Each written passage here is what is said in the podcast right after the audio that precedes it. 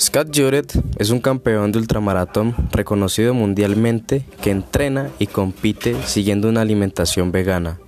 Ha aparecido en dos bestsellers del New York Times, Nacidos para Correr y El Cuerpo Perfecto en cuatro horas.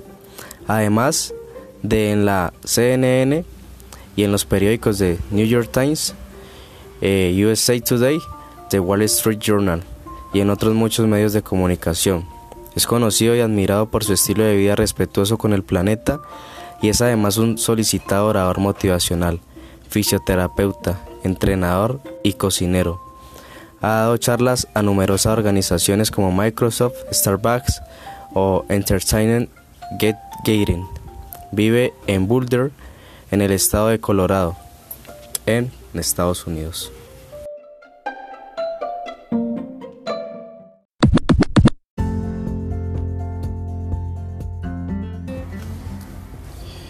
Muy buenas a todos. Hoy nos encontramos aquí en el, en el podcast Running eh, Conciencia y hoy voy a hablar un poco sobre Scott Jurett. Scott Jurett fue un corredor ultramaratonista eh, de Estados Unidos muy famoso.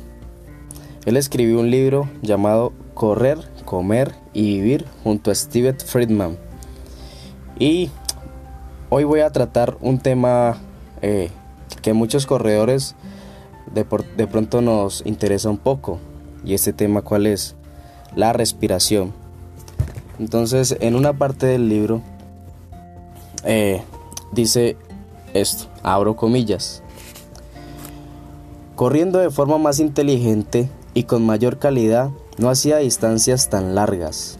Muchos corredores de maratón marchan entre 190 y 225 kilómetros yo estaba haciendo entre 145 y 175 kilómetros. Estaba acostumbrado a enfrentarme a recorridos de carreras contemplando los empinados ascensos como obstáculos que vencer y los interminables caminos como viajes que soportar.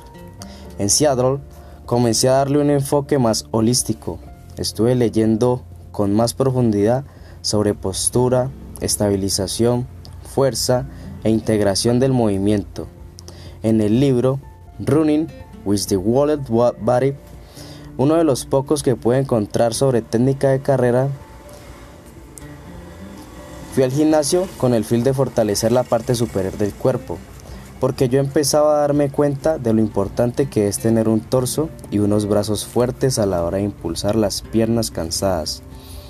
Experimenté con pilates y empecé a practicar yoga para mejorar la flexibilidad y la conciencia del cuerpo para poner el foco en lo esencial.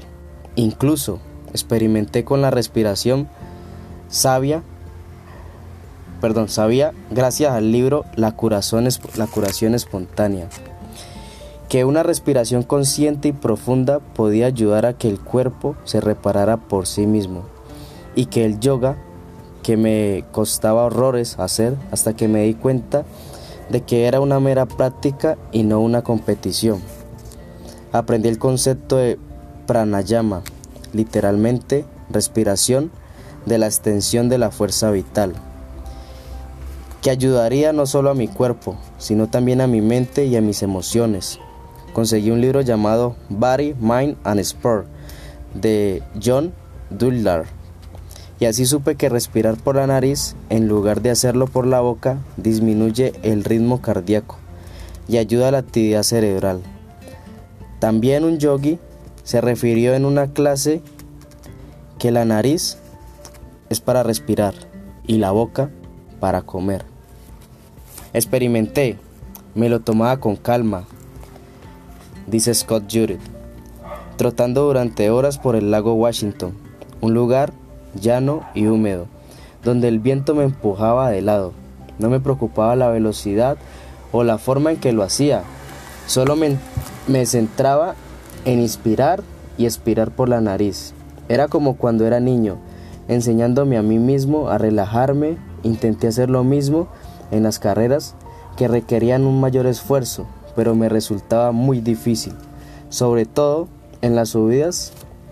Sin embargo, gracias a la práctica, me entrené para poder respirar desde el diafragma, a respirar desde la barriga en vez de hacerlo con el pecho. Por, por último, también modifiqué ligeramente mi, mi alimentación. Entre todas las etapas de mi ciclo de automejora, esta fue sin duda la mejor. Y bien, aquí lo tenemos.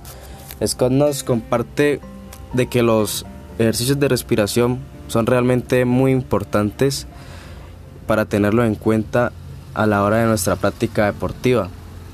Entonces, eh, no lo pensemos, busquemos maneras de entrenar esa parte de, que nuestra respiración sea mucho más profunda y diafragmática en vez de eh, superficial y rápida. Esto para mejorar en cierta manera nuestra salud. La respiración es lo que nos hace ser lo que somos. Entonces, más conciencia.